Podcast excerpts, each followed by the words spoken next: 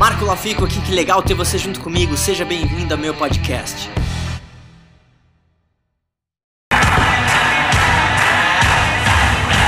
E aí, gente? Como é que vocês estão? Tarde, todo mundo. Tô animado, hein, pelo jeito, da recepção. Como é que vocês? Tudo certo? Bom, primeiro... Primeiro, obrigado pela presença, obrigado por você estar aqui. Acho que o Ivan falou muito bem. É, Grande parte do teu resultado vai vir realmente de que você aprendeu em eventos como esse.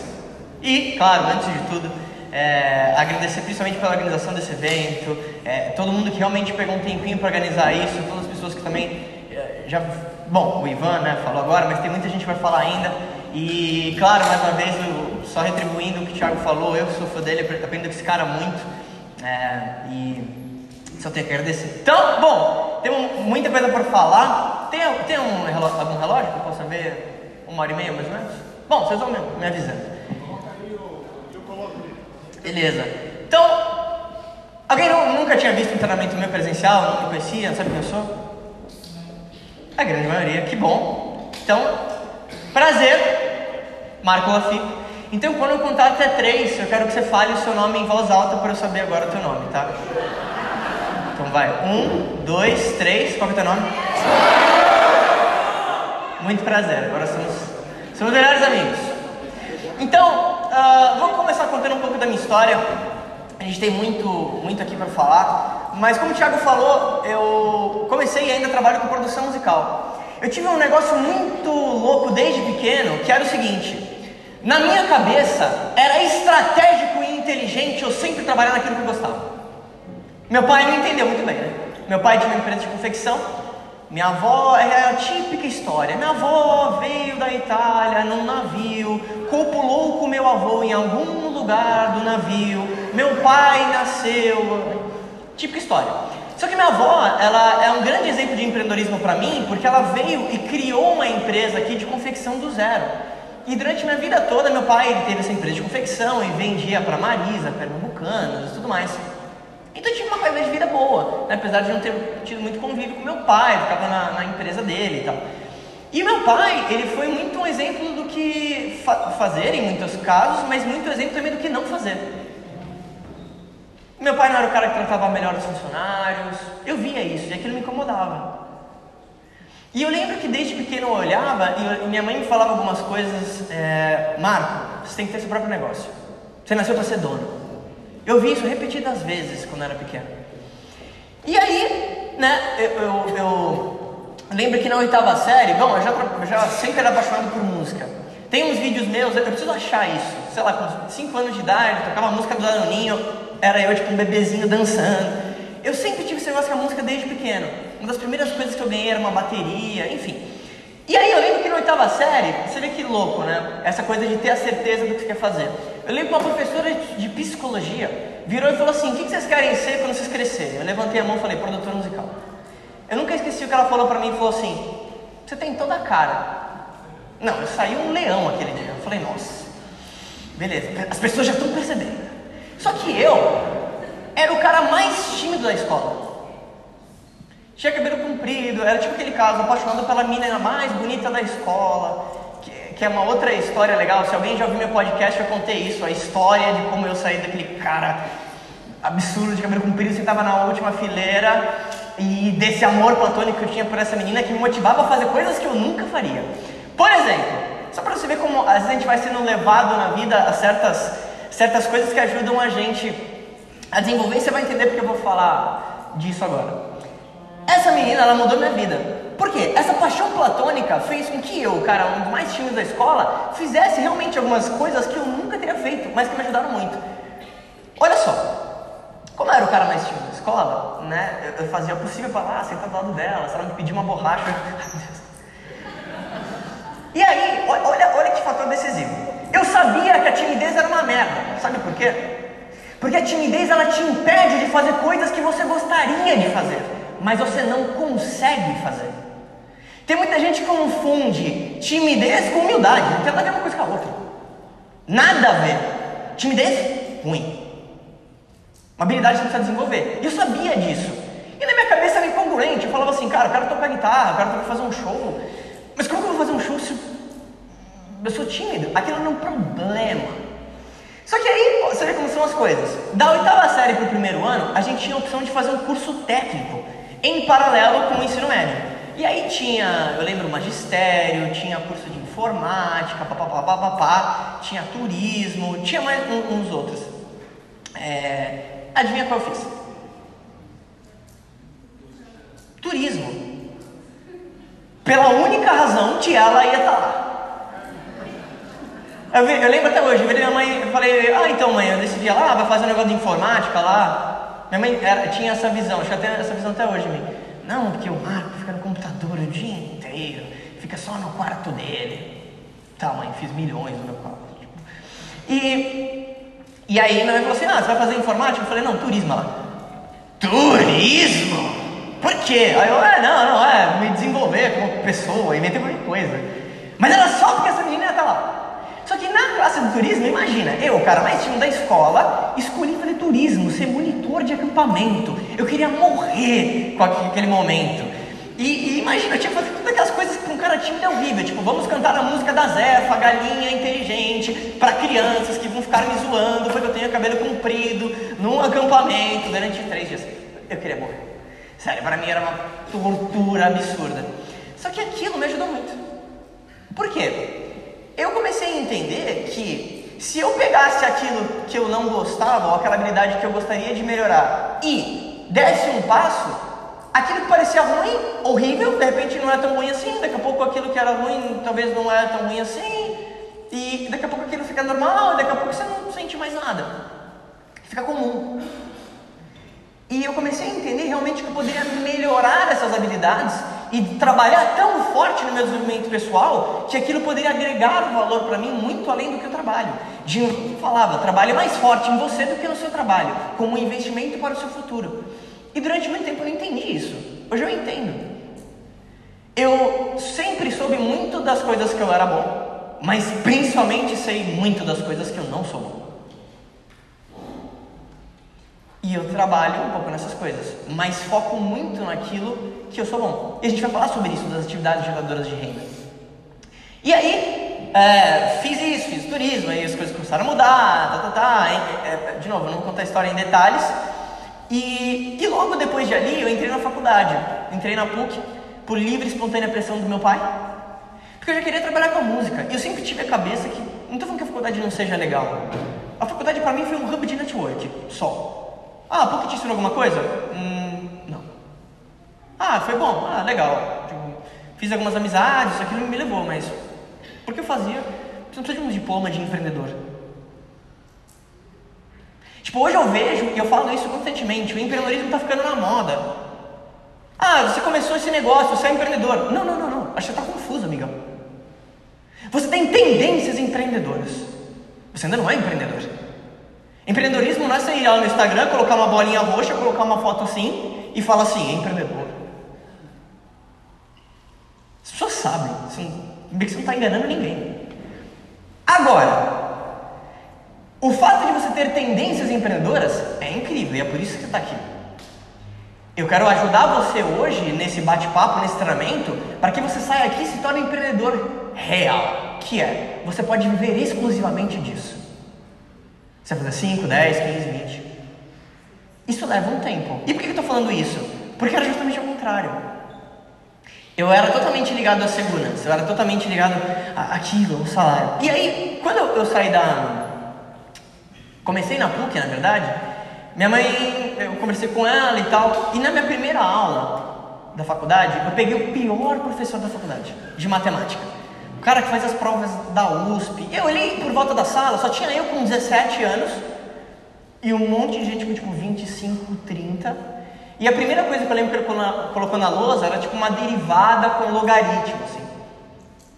Eu olhei aquilo me assustei e falei, cara, fiz a pior escola que eu poderia, não me ensinaram nada, que merda. Não tenho base, eu tô competindo aqui com um cara que talvez fez três anos de cursinho, sei lá, não sei. E aí nessa primeira aula eu me apavorei. Foi uma das poucas vezes na minha vida que eu pensei em talvez não continuar fazendo aquilo que eu estava fazendo. Aí fui conversar com a minha mãe. E o trato foi: Mãe, eu quero trabalhar com música, é isso que eu vou fazer. Preciso de ajuda. Ela falou assim: tá bom, você pode ver então curso de áudio, você vai fazendo isso em paralelo com a faculdade. Falei: tá bom. Comecei a fazer esse curso, encurtando muito a história. É, meu primeiro trabalho, olha como são as coisas. E, e eu tô te falando isso porque eu acredito que são coisas ligadas a esse negócio. Eu falo que eu nunca precisei procurar trabalho, até hoje. Surge. Se existe Deus, o universo, Allah, esse cara é muito meu amigo. Mas de um jeito assim que tipo, cara, que cara legal. Vou te falar como foi meu primeiro emprego. Eu começo nesse curso, depois da faculdade, e aí eu ouço duas pessoas conversando. Uma estava perguntando para a outra sobre um, um, assunto técnico de um software. Aí eu ouvi isso. Um estava perguntando para o outro, eles não sabiam a resposta. Eu ouvi e eu falei, ó, oh, desculpa interromper, mas isso que você quer saber é assim, ó. O cara, oh, obrigado e tal, valeu. Três meses se passam, estou eu, desço lá na Ana Rosa, no metrôzinho, aí de, de, desci aquela ladeira de Joaquim Távora para chegar num lugar que era o curso, esbarro com alguém na rua. Aquelas barradas de cinema, de voar coisa para cima, em câmera lenta. Só que quando eu olhei para cima, eu já tava esperando pegar na mão de uma loira, que é o amor da minha vida, e eu ter a melhor história de todas, tipo, uma loira esbarrou comigo. Era o cara que eu tinha tirado a dúvida dele.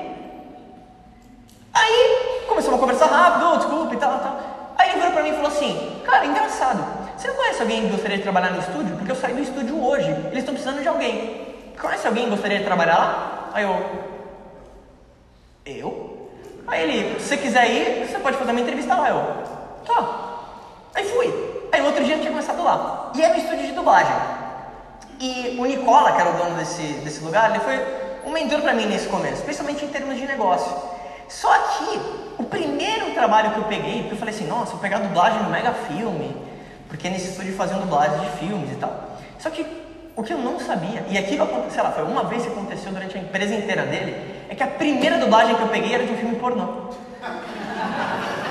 E eu achei a coisa mais legal do mundo. Porque eu imaginava, fica alguém com um roteiro, ah, vamos fazer aquela, vamos refazer a parte da gozada ali, porque não tá com muita emoção e tal. Dá pra emendar ali? Pô, é, não, acho que não tá. Fica um diretor é, regendo isso. Hum, aquela, ah, acho que não tá passando a emoção. Naquela hora lá o cara tira a roupa. Eu... Mas eu achei a melhor coisa do mundo. E aquilo me, me motivou, porque apesar de não ser o que eu queria fazer na música, eu falei, cara, esse é o melhor trabalho do mundo. Era ilógico para mim fazer qualquer coisa que não fosse o que eu estava completamente apaixonado. E eu sei que essa é uma trajetória diferente da maioria das pessoas. Só que eu sempre falei para esse cara, falou, ó, quero trabalhar com música. Meses depois, estou fazendo outro curso, vem meu professor e, fala exatamente essas palavras.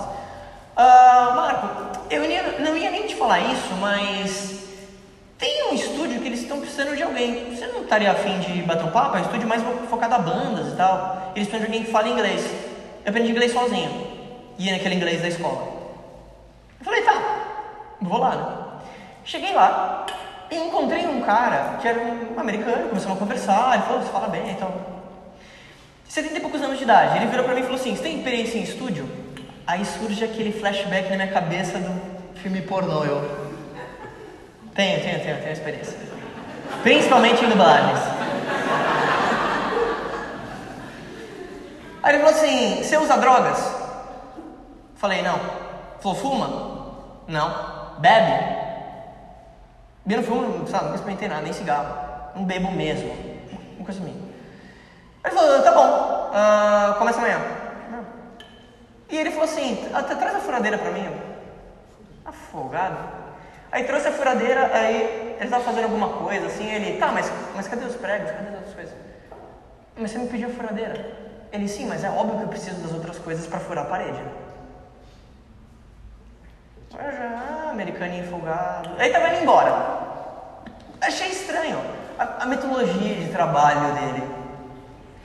E eu tava quase indo embora, já meio assim.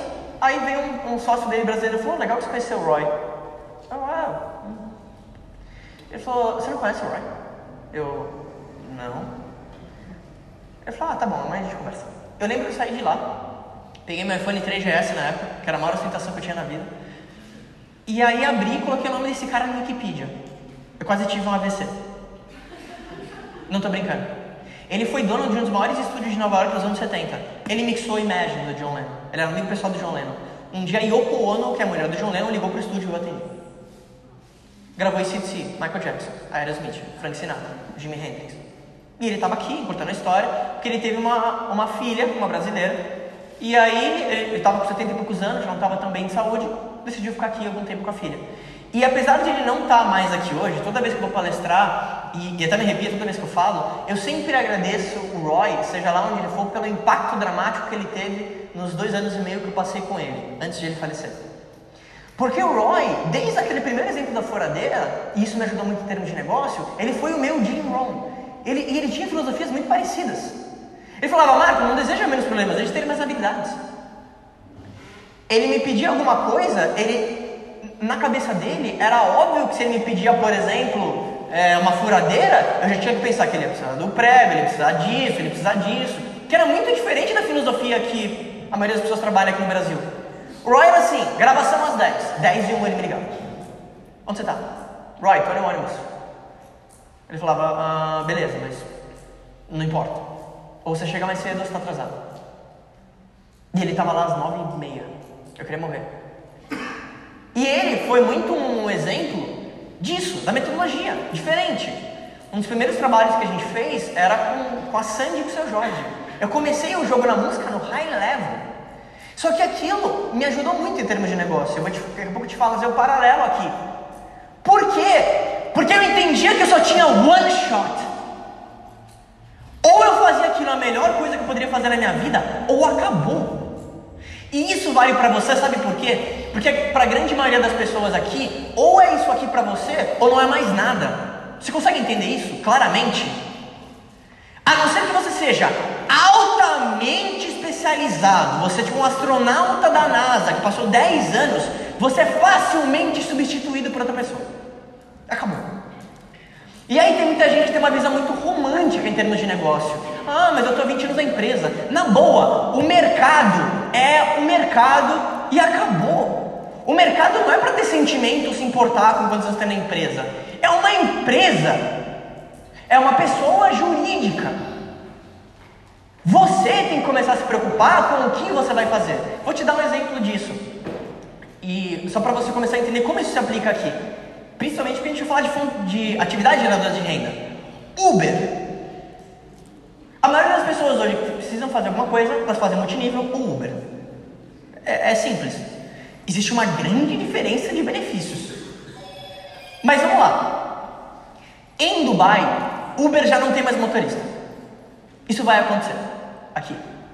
Ah, mas a tecnologia, tipo, tá, chora quanto quiser.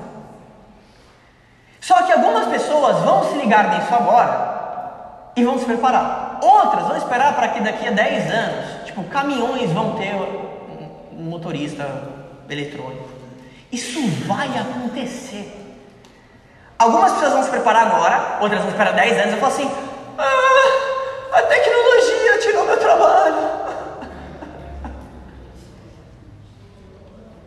Ninguém se importa. É o curso das coisas. Ninguém se importa com o cara lá da lavoura que talvez pegava tomate na mão e agora tem uma porra de uma máquina que faz 50 vezes mais o trabalho dele. Isso vai acontecer para a maioria das pessoas. E eu estou te falando isso antes das fontes geradoras de renda, porque se eu não mostrar para você o porquê que você tem que fazer, eu vou te falar tudo o que você precisa fazer e você não vai tomar ação. Você não vai tomar ação porque você está tranquilo. E eu estou te falando isso para que você fique realmente incomodado. Porque talvez você já tenha consciência disso, mas é preciso que eu venha e fale isso na tua cara para você acordar. Em outras palavras, eu não consigo ser mais claro do que isso. Grande parte dos empregos das pessoas que estão nessa sala não vão existir daqui a 10 anos. Acabou, é assim. Aceita isso quanto antes. É assim, acabou. A boa notícia é que nisso aqui você tomou uma ótima decisão de começar. Porque isso aqui nunca vai ser substituído por uma máquina. Se fosse para fazer um anúncio no Facebook e colocar, venha desenvolver, não estou falando que você não pode usar, mas estou dando um exemplo genérico. Não é isso. Sabe por que chama marketing de relacionamento? Porque a empresa entende que precisa de um ser humano falando para outro ser humano e usando a credibilidade que ele demorou 35 anos para construir para falar para esse cara, que é amigo dele. Esse é o business. Esse é o negócio. A internet pode te ajudar a potencializar isso.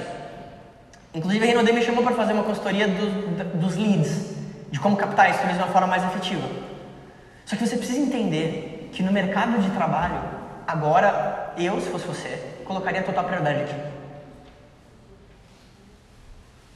Não aqui na minha foto, né, no negócio. Colocaria total prioridade, o cara para pelado. Assim.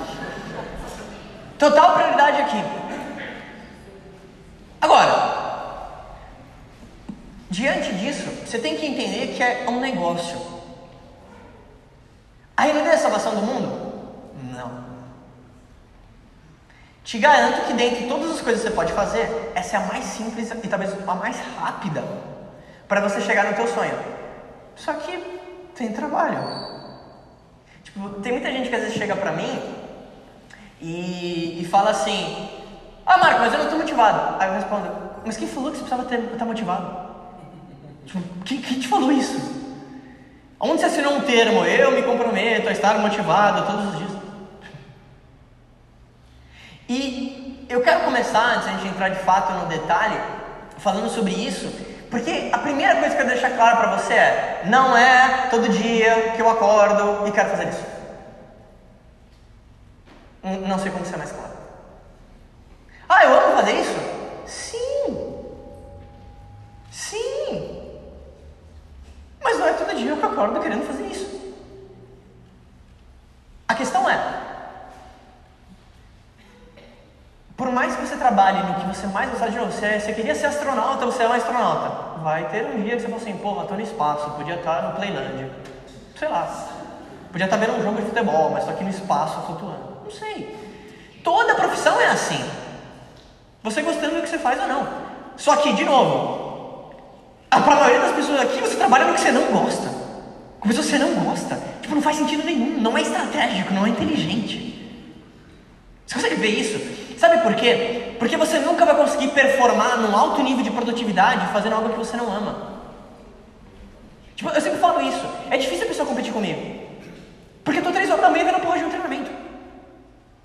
Acabou. Aí a pessoa fala assim, ah, mas eu vou trabalhar de forma mais estratégica. Tá, eu vou trabalhar forte e estratégico. E agora? Você vai falar o quê? Porque eu gosto de fazer aquilo. Tipo, é um hobby. Tipo, procurar treinamento, procurar informações, procurar desenvolvimento. Você entende? É, é difícil. Isso aqui é uma coisa minha. O único traço que eu vi de pessoas que têm resultado, realmente resultado, é que elas são pessoas proativas. Proativas. Não necessariamente motivadas. Proativas. Vou te dar um exemplo. Eu tenho um diamante que mora numa cidade de 2 mil habitantes. Acho que isso já quebra o. Ah, mas minha cidade, não sei o quando esse cara cadastrou, eu mandei um livro para ele, o Google Pro. Sabe o que, ele fez? Eu cadastrei ele numa quinta-feira. Sexta-feira, o cara me manda uma foto dele. Eu sempre uso esse exemplo porque talvez é a melhor forma de se entender. Comendo uma pizza com a mulher dele, sexta, às 10 da noite, um treinamento passando na TV. Quando eu vi isso, eu falei, opa, peraí. Esse cara é diferenciado. Eu falei, oh, legal, Lucas, você está vendo esse treinamento. É, pega esse outro livro. Ele falou assim, não, já peguei. Como, como assim? Não, já peguei, já estou lendo. Eu falei, então, vai ter uma reunião terça-feira para você ir. Ele falou, não, já estou indo. Cara, você entende? Tipo, e, e, quem é meu, meu patrocinado, sabe que talvez eu não sou os patrocinadores mais próximos do mundo, né, Cíntia? Eu crio meus filhos independentes.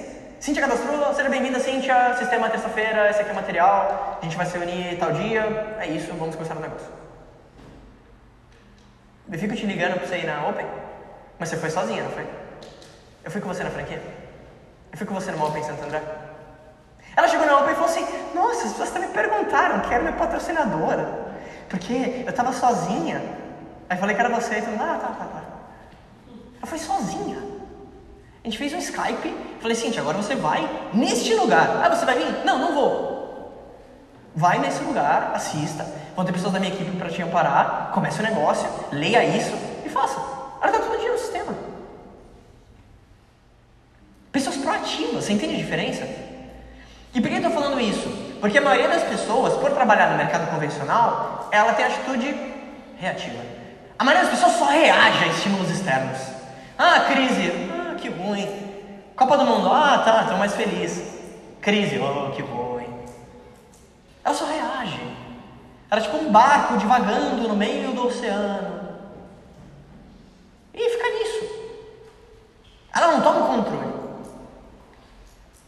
Então, tomar o controle aqui, eu estou te dando esse overview geral, porque se você não tem muito claro por que você precisa fazer isso, você realmente não vai fazer.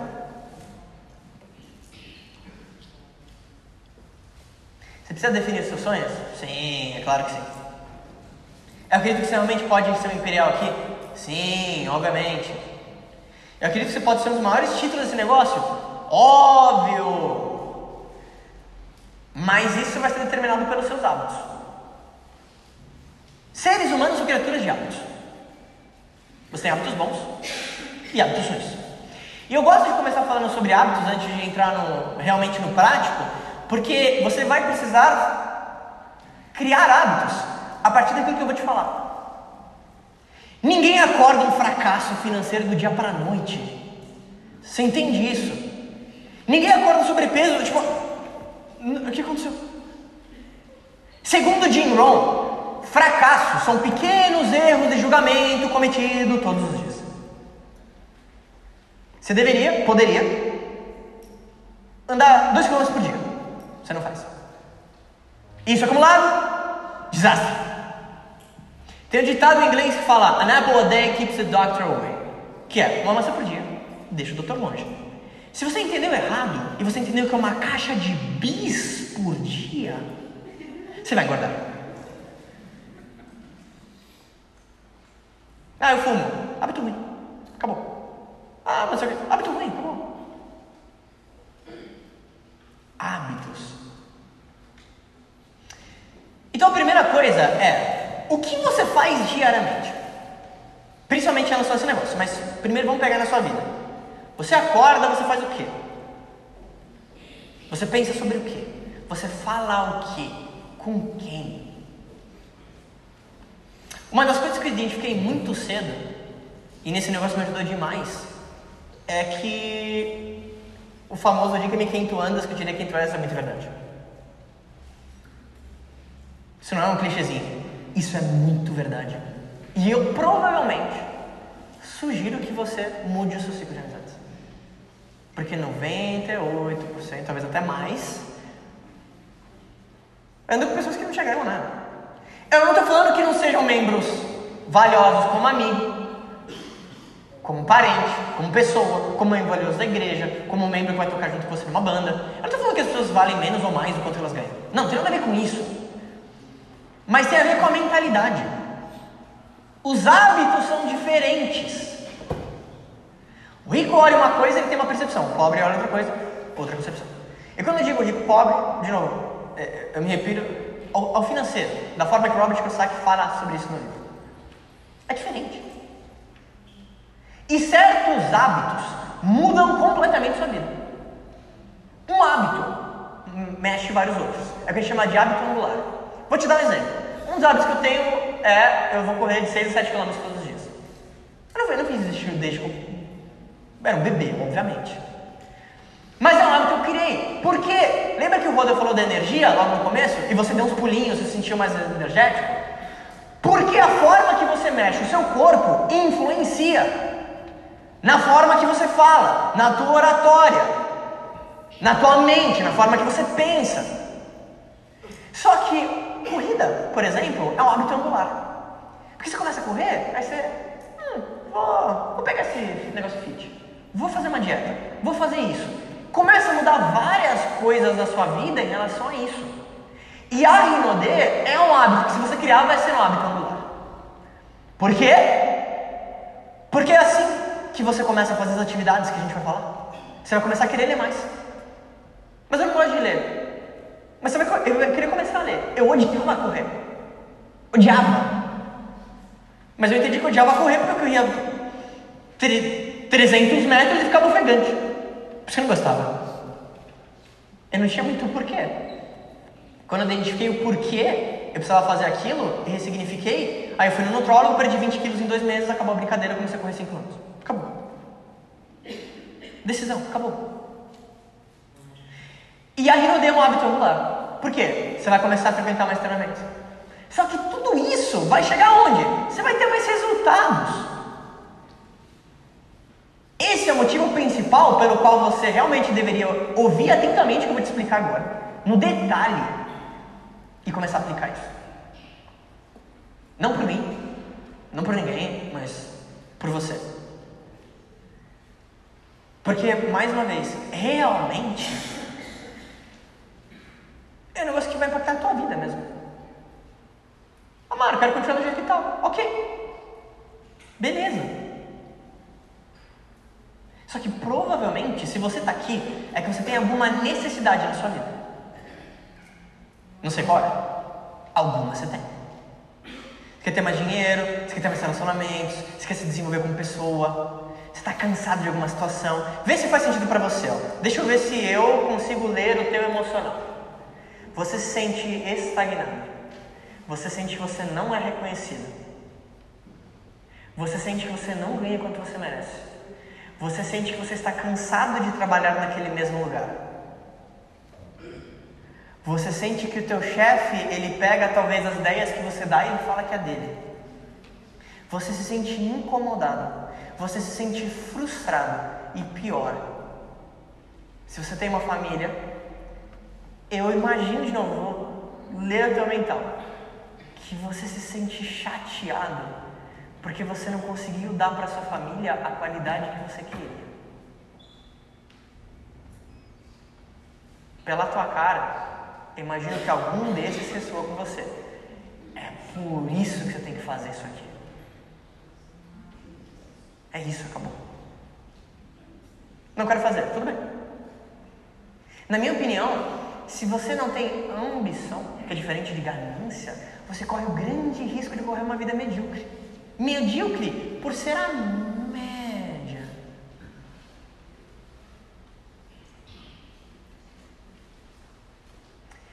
Eu, tava, eu fiz uma reunião essa semana com um dos maiores mercadores do Brasil, chama Fernando Torquato.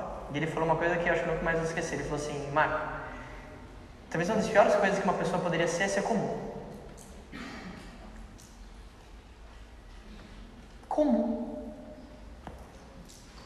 Não faz diferença. Eu não estou falando de financeiro. Mas a melhor forma de você ajudar a sua família, sabe qual é? Ajudando você primeiro. Trabalhando seu desenvolvimento pessoal. Então a gente vai fazer um trato. Eu vou trabalhar forte no meu desenvolvimento por você. Eu vou trabalhar em mim. Mas você vai trabalhar forte em você por mim. Porque eu não consigo ajudar você ou te dar algo em termos de informação que eu não tenho. Você não vai conseguir, talvez, desenvolver isso aqui se você não faz. É incongruente. Muitas pessoas são incongruentes. É triste.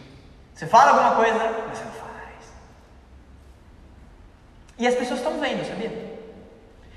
Vou te falar como foi minha primeira reunião.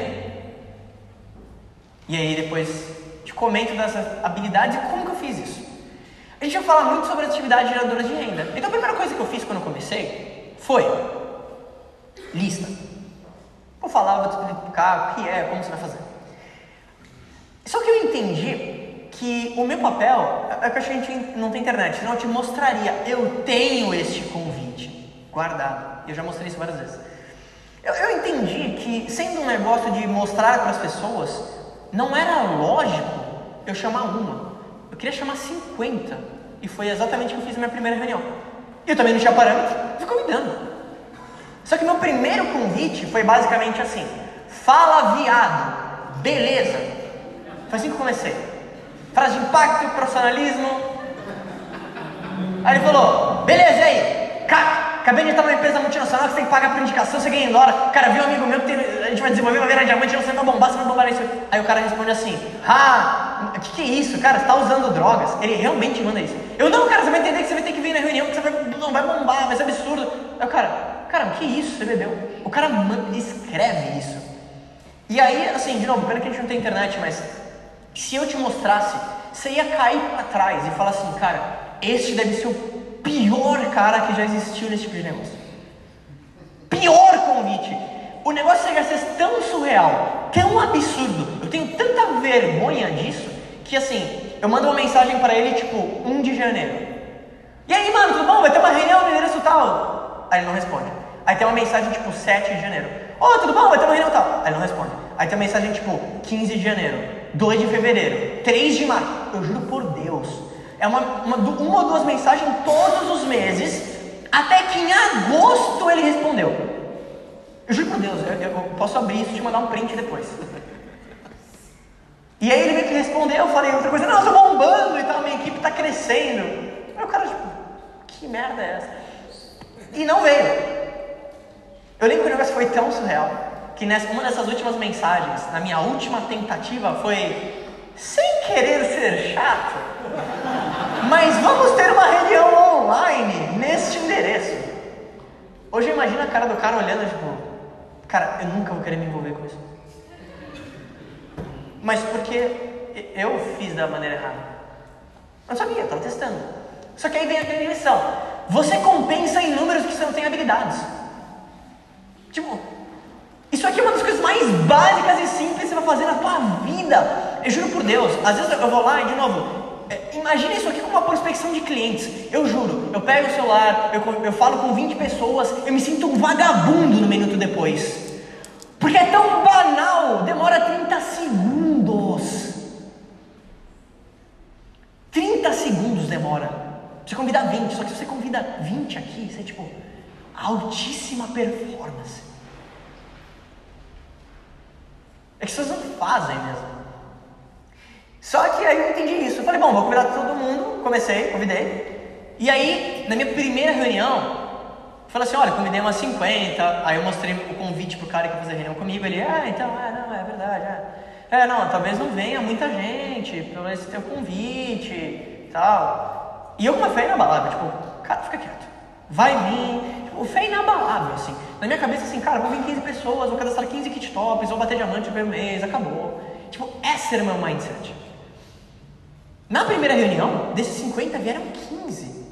Quando chegou os 15, você não está entendendo. Eu virei um leão na sala. Eu já assim, juro, se tivesse, eu teria pegado um blazer, colocado um óculos escuro e alguém me filmando em câmera lenta, chegando na reunião, assim, com 15 convidados. Eu queria muito ter filmado isso também. E aí eu falei, nossa, acabou. Eu, tipo, ganhei o jogo. Mim, na minha cabeça era assim, 15 pessoas, acabou. Já me chamam de Black Diamond, já tava pegando o pin, eu dá, dá o pin aqui, acabou. Só que aí, desses 15, vou ser muito sincero, 14 não me importavam. Mesmo. Tipo, se o cara fizesse ou não, era, era quase como se eu pegasse uma boneca inflável e colocasse na cadeira. Não é que eu não me importava com a pessoa, mas eu me importava com o resultado. Uma me realmente me importava, meu melhor amigo. Meu melhor amigo sentou na primeira fileira, vai lá, beleza. Aí terminou, e aí João, que achou? Ah, gostei até. Na minha cabeça, sabe aquela cena do Beleza Americana? Quando a menina tá assim, começa a cair pétalas. Eu imaginava pontos caindo em mim. Assim. O cara falou assim, nossa, gostei até. Óbvio, vai comprar um kit agora, de outro meu já. Ah, cara, seja bem-vindo. É, já tava olhando os, os destinos das viagens, já, já tava nessa. Aí, eu falei para ele assim, ó, a gente vai começar te ensinando como fazer uma lista de contatos. Como você vai contactar de uma forma profissional. E aí, tipo, a forma profissional era como a gente tinha feito. Não, vou te ensinar a forma profissional e tal, seja bem-vindo. Aí, de novo, virou empresário. E aí, ele entendeu o conceito, que a gente vai falar muito aqui em detalhe. Lista, convite, postura de tudo isso. Só que o convite que ele fez foi literalmente, ele pegou o celular, ele ligou, ele falou mais ou menos com 40, 60 pessoas, direta e indiretamente. Que eram amigos próximos, amigos de faculdade que tinha apresentado para ele e tal. Só que o convite dele foi assim: Ô Fulano, tudo bom? Tô te ligando porque o Marco vai te convidar para falar de uma empresa. Cara, não vai, puta furada, já avisa todo mundo, é, ele não vai te falar o que é, ele vai falar que é tua opinião, tipo, cara, não vai. Meu melhor amigo fez isso. Acabou a minha lista. É sério. Eu fiquei tão, tão impactado. Eu não vi esse cara pelos próximos quatro anos. Era meu melhor amigo. Meu melhor amigo. Sabia tudo da minha vida. A gente saía todo fim de semana. Acabou. Eu perdi meu melhor amigo na primeira reunião. E naquela época, a amizade dele valia muito mais que qualquer negócio. Beleza. Cheguei em casa. Depois de um tempo, chegaram os produtos que eu tinha comprado. Minha mãe pegou uma nota, não sei, ela estava lá. E aí ela, ela virou e falou assim: Nossa, como você é trouxa hein, de começar esse negócio. Como você é burro. Uma linguagem um pouco mais pesada. E então nessa primeira semana, tipo, minha lista acabou. Minha mãe, tipo, minha mãe não viu o plano até hoje. Não quero nem que veja. O, o título do meu segundo livro vai chamar Eu Não Me Importo. É sério. É sério isso. E o subtítulo é que é um livro para falar sobre a mentalidade que o empreendedor tem que ter. Que por algum motivo eu, eu, eu tenho isso muito dentro de mim. Ao mesmo tempo que eu me importo muito com a opinião das outras pessoas, eu me importo zero com a opinião das outras pessoas. Ao mesmo tempo que eu me importo, eu me importo zero. Literalmente, se eu acordar amanhã e eu achar que tenho que correr pelado na Brigadeiro Faria Lima, meus amigos falaram assim, cara, você tá louco? Eu vou fazer isso, acabou. Porque eu entendi que eu nunca poderia deixar que a opinião de alguém fosse maior do que a minha própria. Porque ele não está dentro de mim. Ele não sabe, ele não tem as habilidades que eu, ele não vê da mesma forma que eu. Então, no mesmo tempo que eu tomei esse baque no primeiro convite, primeiro, lista no meu começo, e é claro que eu pensei em desistir em alguns momentos, mas eu virei uma chave. Tipo, I don't care, I don't give a fuck. Tipo, é isso que passa na minha cabeça. Durante todas as atividades. Eu vou convidar o cara, o cara não vai vir, I don't give a fuck. Ele acha que isso aqui é uma merda? I don't give a fuck.